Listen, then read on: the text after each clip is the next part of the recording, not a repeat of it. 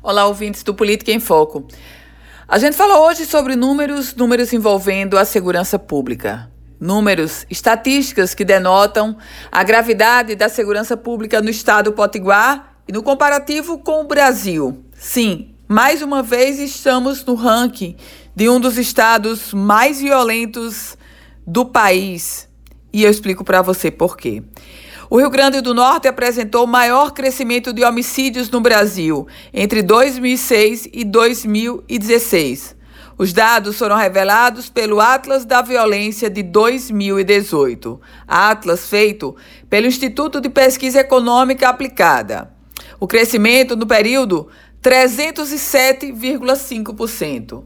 Em números absolutos, passamos de 455 homicídios no ano de 2006 para exatos 1.854 no ano de 2016. Somente outros três estados tiveram aumento semelhante ao nosso, acima de 100%. Mas o crescimento do Rio Grande do Norte nesses 10 anos foi o maior.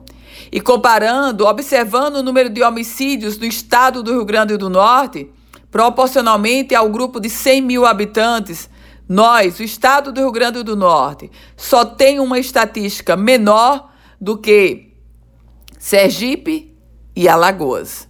Eu volto com outras informações sobre a política aqui no Política em Foco com Ana Ruth Dantas.